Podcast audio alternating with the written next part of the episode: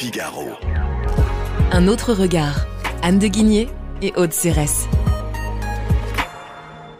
Bonjour Anne de Guigné. Bonjour Aude Cérès. Anne, dans votre chronique Un autre regard, vous revenez aujourd'hui sur un adage bien connu. Quand le bâtiment va, tout va. Oui, c'est une maxime que nous connaissons tous et qui a un côté bien sûr très simpliste, mais en fait, elle dit quelque chose de très vrai de l'économie. Elle m'intéresse car en ce moment, comme vous le savez, le bâtiment est en train de piquer du nez en France. Vous savez, on ne parle que de la future crise de l'immobilier et c'est vrai que tous les indicateurs ont désormais viré au rouge, au point que les mises en chantier de logements apparaissent au plus bas depuis les années 90. Les chantiers s'étalant sur plusieurs trimestres voire même parfois plusieurs années dans le cas des constructions d'immeubles neufs, cet effondrement des projets ne s'est encore que partiellement répercuté sur les chiffres nationaux de l'activité et de l'emploi. Et comment expliquer cette crise? Alors il y a plusieurs raisons. La, la plus simple, vous savez, c'est que les taux d'intérêt ont énormément augmenté ces dernières années. C'était le choix de la BCE pour lutter contre l'inflation. Et l'immobilier, par nature, parce qu'il faut toujours emprunter, enfin presque toujours emprunter pour réaliser un achat immobilier.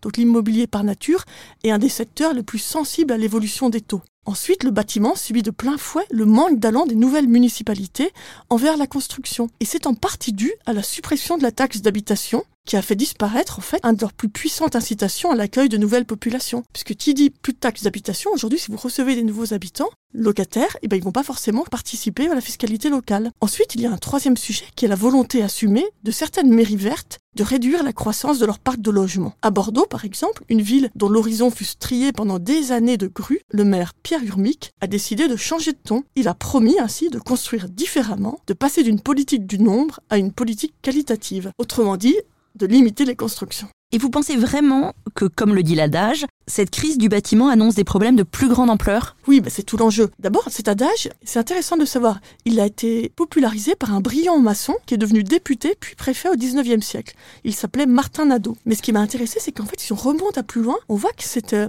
cette idée que le bâtiment pèse sur l'économie, en cas qu'il y a un lien entre la santé du bâtiment et celle de l'économie, était vrai dès l'époque gothique. Vous avez un historien italo-américain, Roberto Lopez, qui a démontré que la construction des bâtiments religieux faisait figure en fait d'indicateur avancé de l'évolution de l'économie au Moyen Âge. Les travaux de ce grand historien, qui est mort il y a quelques années, démontrent ainsi que l'interruption soudaine d'un chantier, comme ce fut le cas pour la cathédrale de Bologne en 1223 ou celle de Florence tout au début du XIVe siècle, en 301 et 302, donc l'interruption d'un chantier peut être considérée sans coup férir comme le signe d'une prochaine récession dans la région. Certes, tout ça se passe au Moyen Âge, mais aujourd'hui Donc aujourd'hui, c'est plus compliqué. C'est vrai que le BTP, qui était donc une part très importante de l'économie au 19e, et encore dans la France d'après-guerre, parce que vous savez qu'il y avait là, toute la reconstruction de la France, est beaucoup plus marginal aujourd'hui. Mais l'adage résiste en fait, car le bâtiment est un puissant donneur d'ordre qui fait travailler l'ensemble des filières industrielles. Et il demeure dans ces conditions un moteur essentiel de l'économie. Et le bâtiment joue aussi profondément sur le moral des ménages. Et la crise actuelle participe ainsi à la morosité des Français, qui ont vu en quelques années leur capacité d'accession à la propriété se réduire comme peau de chagrin. En moyenne, les économistes estiment que la remontée des taux a réduit la capacité d'achat des ménages de 20 mètres carrés, l'équivalent d'une chambre. Donc une chambre supplémentaire, évidemment, on y pense tous,